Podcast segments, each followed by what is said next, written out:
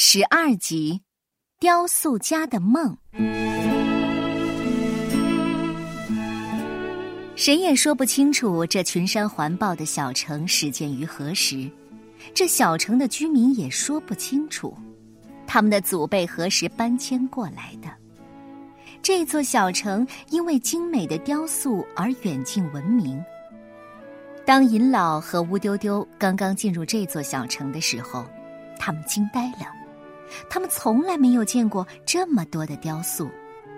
洁白的大理石的雕塑让人驻足不前，目不转睛。他们一边走一边欣赏，好像走进了一座石雕博物馆。在草地上，他们看见一尊这样的雕像：一个小姑娘斜倚在一弯月牙里看书。乌丢丢凝神望着。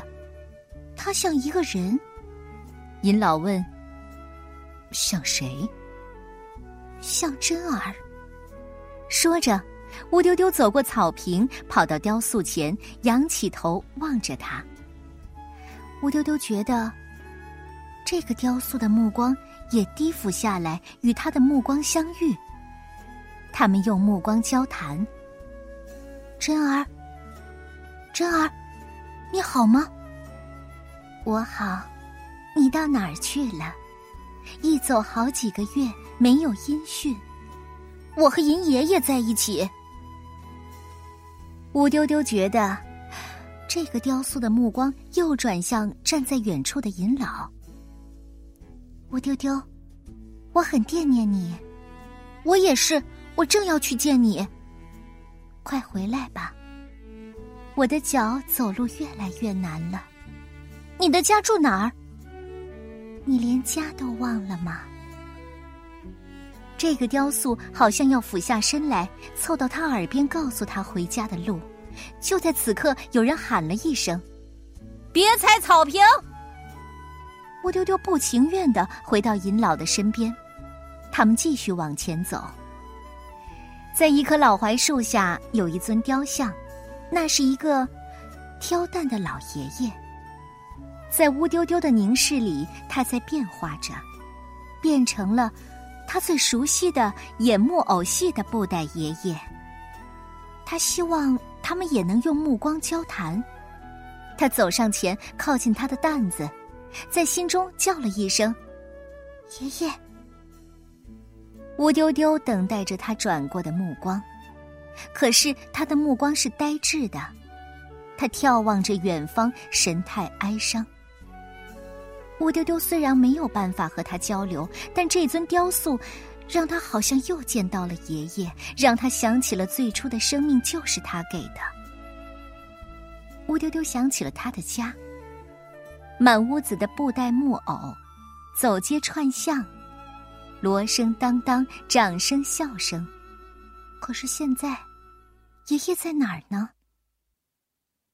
银老走得很慢，看得很仔细。乌丢丢拉着尹老的手缓步走着，在每一座雕塑前都会有一个新的发现。一群跳跃的小鹿，仿佛在追逐着春天；几只嬉戏的猴子在享受着山野里的自由；一只漫步的孔雀正领对着森林里吹来的微风。那个正在哺乳的妈妈带来了如梦般的摇篮曲。突然。尹老眼睛一亮，那个吹蒲公英的小姑娘，让他想到了可人。他转过头来问他：“你为什么不跟我一起走？看你现在，你变得多么老了。可我没有变。”尹老想回答他的话，张开嘴：“我我我。”可是他走开了。他沉浸在他少年时代的那个梦里。尹老很想为每一座雕塑写上一首诗，其实他每看完一座，就在心中默默的念一首小诗，只是他没有大声的朗诵。他觉得这些短诗没有办法描绘出它们的美，它们是有生命、有灵魂的石头。雕塑家用双手把自己的生命和灵魂赋予了他们，他们又在大家欣赏的目光中感受到了爱，他们体会到了人的幸福。夕阳西下，在一片晚霞中，他们走到了小城的尽头。他们打算住在城边的小客店里，以便明天天一亮就赶路。但一件意外的事情留住了他们的脚步。在小城古老斑驳的城墙下，不知是谁搭起了一座帐篷。在晚霞的辉映中，在灰暗的城墙衬托下，帐篷的色彩分外的耀眼。帐篷里点着一支蜡烛，篷布上映着两个人的身影，随着烛光的闪动，那身影也在微微的摇动着。他们向帐篷走去。就在这时候，帐篷里传来一声粗犷的声音：“谁？”“呃，对不起，打搅了。”尹老以谦恭的语气回答。门帘掀开，走出一个长发披肩、满脸胡须的年轻人。他穿着一件深蓝色的长袍，上面布满了石渣灰尘。他的双手粗大有力，青筋凸起。我知道你们，一位是老诗人。一位是独角大侠，对不对？尹老浅浅的一笑，吴丢丢很惊奇：“你怎么知道的？”他告诉我的。他向帐篷里指了指，随后做了一个请进的手势。他们跟随着他走进帐篷里。帐篷里烛影摇曳，闪闪烁烁。他们惊讶的发现，帐篷中央有一尊少女石雕。是他。乌丢丢刚迈进帐篷，就急不可待的问了一句：“其实，他也不知道自己问的是什么问题。试问他是谁？他已经看到了，那是一座石雕。试问他从哪里来？这也不必回答，他当然出自雕塑家之手。那么他的问题是什么呢？该怎样回答呢？”尹老望着雕塑家，他也在等待着他的答案。雕塑家很坦诚、很平静的回答：“他是我永远的恋人。”尹老和乌丢丢对视的目光里布满了疑团，他们一个问题也没提，他们沉默着，他们知道他们有许多故事，他们不好意思追问下去。雕塑家好像已猜到了他们心中的问题，便主动回答。他已经永远的去了。稍作停顿，他又接下去说：“但他一直在我的记忆中。我想让他在我的小城里定居。”然后他又沉默了。尹老围绕着石雕走了一圈。这是一个吹笛子的少女，她坐在一块岩石上，迎面吹来阵阵海风，一丝秀发贴在前额上。他微微抬起头，眺望着远方，好像追赶着他远去的笛音。当他围绕着石雕又走了一圈，再一次仔细端详他的时候，他好像听到了悠远的笛声从远方飘来。他甚至分辨得出，那是一支叫《天籁》的曲子。五十年前，他听过这支曲子。他们一伙小学生围坐在音乐老师身边，坐在海边的岩石上，听老师吹笛子。笛声里的大海、白帆、蓝天变得更加开阔和美丽。此时此刻，在他的回忆里，石雕幻化成他的音乐老师。看，这只脚！乌丢丢惊叫了一声，把尹老从梦幻式的回忆中惊醒。他这才发现，少女雕像的一只脚，被一块花头巾覆盖着。乌丢丢伸出一只手，想去揭开它，被尹老拦住了。乌丢丢不解的看了看尹老，又转过头去看了看雕塑家。雕塑家向前跨了一步，揭开了那块花头巾。他们看到的是，他的一只脚被凿掉了。乌丢丢看了，情不自禁的走上前去，抚摸着那残缺的断面，然后把脸轻轻的贴了上去。他一定很疼。乌丢丢喃喃自语，像在自言自语。雕塑家眼里含着泪水，把脸背过去。尹老用花头巾又盖上了那只残缺的脚。我不知道是谁凿掉了他的脚，也不知道是为什么。雕塑家似乎很绝望，他轻轻的叹了一口气，他颓然的坐在那儿。他们发现，就在雕塑家的身后，散乱的放着好多幅关于脚的素描，不远处的柜子上还端端正正的放着几只泥塑的脚。你们看到的，都是我重新为他补塑的。雕塑家双手托起一只脚递给尹老，又拿起几张素描给乌丢丢看。但是这些我都不满意。尹老夸赞着：“很美，真的很美。”乌丢丢凑上前想拿过来仔细看看，可尹老不给他，只是举到他眼前让他看得清楚些。乌丢丢羡慕不已。要是能给我塑两只这样的脚，我可真是美死了。雕塑家把目光俯下来，望着乌丢丢光光的小脚丫。你这只小脚丫很美。乌丢丢被夸得不知所措。可可是我只有一只脚呀。你原本就是一只脚的。乌丢丢把脚抬起来，和那只泥塑的脚比了比。他这天真的举动让雕塑家笑了。你可是独角大侠呀！谁的脚能跟你的比呢？这是自他们走进帐篷以后第一次看到雕塑家的笑。乌丢丢感到很自豪，他能把微笑送给一个悲伤的人，就像把阳光带给雨天。然而转瞬间，雕塑家的脸上又阴云密布了。他手捧着泥塑的那只脚，凝望着洁白的少女雕像，扑簌簌的淌着眼泪。我没有办法给他补上这只残缺的脚啊！银老指了指他手中的一只，我倒觉得这一只就很好。不，不行，他最完美的形象无法找回来了。雕塑家站起身来，把草图和泥塑都放回柜子里。乌丢丢焦急的问。那怎么办呢？雕塑家说：“我再做一次努力。”乌丢丢看着自己的脚，怯怯的问：“我这只小脚丫，可以给他吗？”雕塑家微笑着摇摇头：“谢谢你，乌丢丢，你的心可真好。但你的小脚丫是属于孩子的。”银老很严肃的说。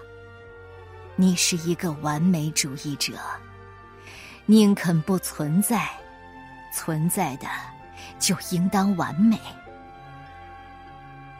云老，谢谢你，尤其是他，谢谢您的理解。他走进雕像，轻轻的拥抱了雕像一下。他在我的心中是最完美的。如果我不能让她完美，我宁肯不让她在这里停留。雕塑家深情的望着石雕，一个被凿掉一只脚的女神，怎么能坐在这里呢？这是对她的亵渎和羞辱。那，你要怎么办？今夜，我再做最后的努力。如果他仍不完美，如果……雕塑家哽咽着，说不下去了。尹老拽了一下乌丢丢的衣角。哎，我们不打搅你了。谢谢您的理解。雕塑家又俯下身来，亲了一下乌丢丢的脸。也谢谢你的好心。一老一小静静的走出帐篷。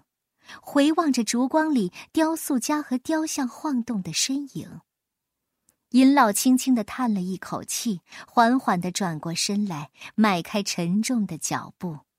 忽然，身后传来乌丢丢的喊声：“哦，我的脚疼，啊，好疼啊！银老走回他的身边，果然看见乌丢丢坐在地上，双手捂着他的小脚丫，小脚丫在不停的抖动。他虽然在用力按着，他仍在不停的抖动。银老扶他站起来，他的脚却不能着地。哎，我的脚好像也被凿掉了，好疼啊！好疼啊！乌丢丢哭了起来。不少行人围了上来，他们都认识这个独角大侠，都想背他去城边的小旅店，但被尹老拒绝了。他知道这是因为刚才他们看到了那尊断脚的少女雕像，心理上受到了刺激，稍稍休息一下，等情绪平静下来就会好起来。但是等了好一会儿，乌丢丢的脚还是很疼。夜深了，天冷。街上行人渐渐少了，尹老背起乌丢丢，步履蹒跚的走向旅馆。那一夜，他们辗转反侧，睡不着。乌丢丢，你还没睡着吗？睡不着。您说，雕塑家能修补好他的脚吗？会的，睡吧，睡吧，孩子。其实，尹老也久久不能入睡。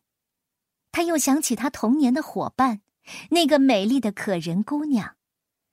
自从那一年他不辞而别，去到那个没有年龄的国度，如今他生活的怎么样了？想到他，恍如隔世，如在梦境。今夜他见到少女雕像，让他再一次感受到了青春的美。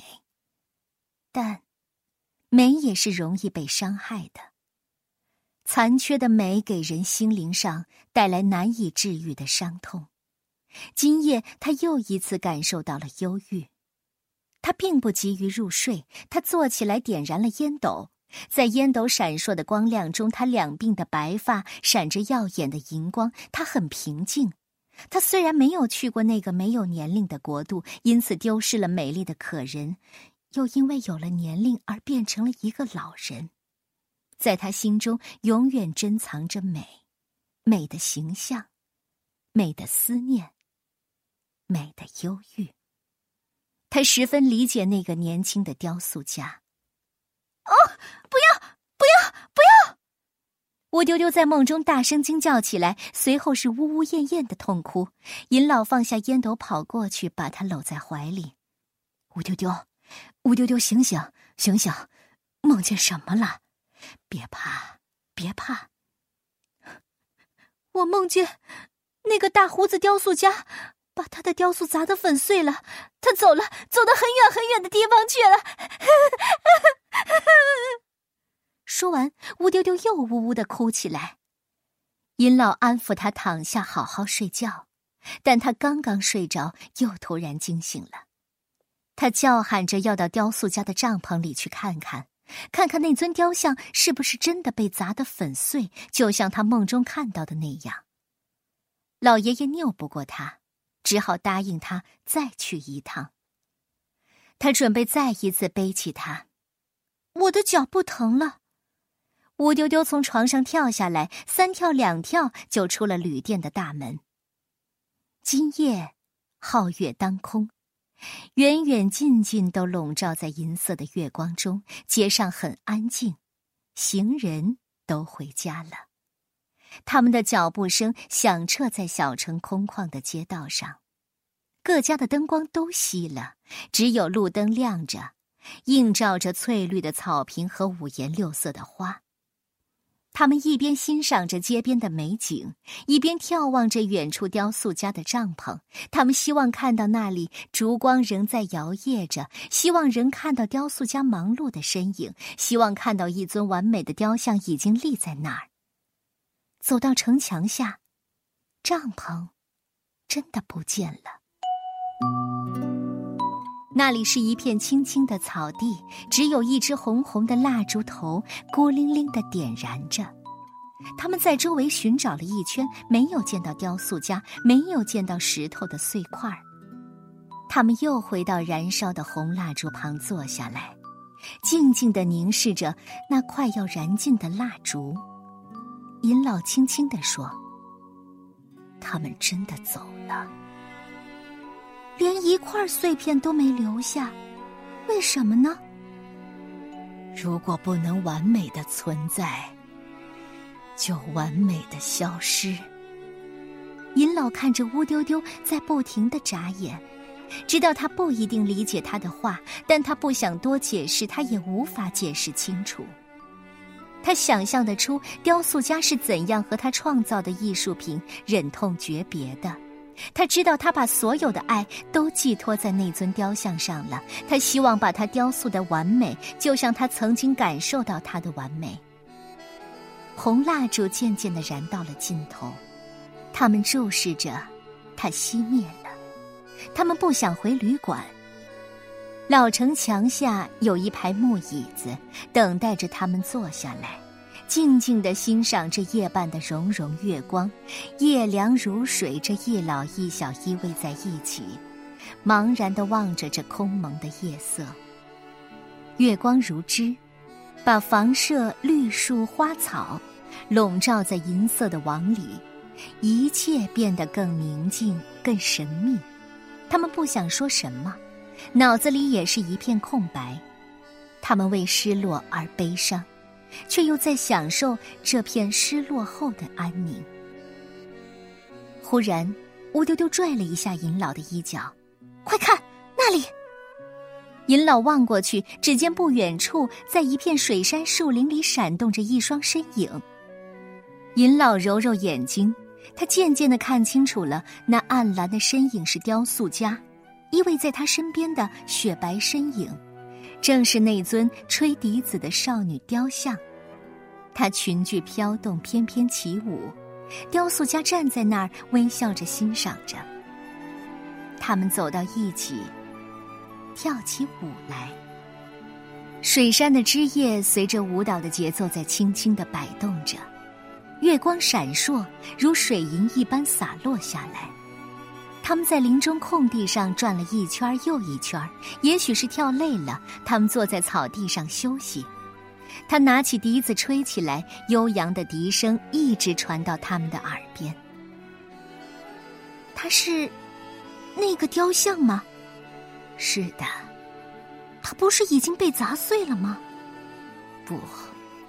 雕塑家已经把他的精神注入了那块石头。那他的原型就是雕塑家最亲爱的姑娘，不是已经死了吗？不，爱让他永生了，不仅让他永生，还让石头因他而有了生命。可是我不明白，爱。是什么？爱像空气、阳光和水。爱看不见，却又无处不在。爱带给我们什么？生命。还有比生命更重要的，那是什么呢？是爱的信念。爱可以带来生命，也可以为爱献出生命。一片云彩遮住了月亮，水杉树林暗淡了下来。但那白衣裙的石雕少女的影子更加清晰了。她拉起雕塑家的手，向远方飞去。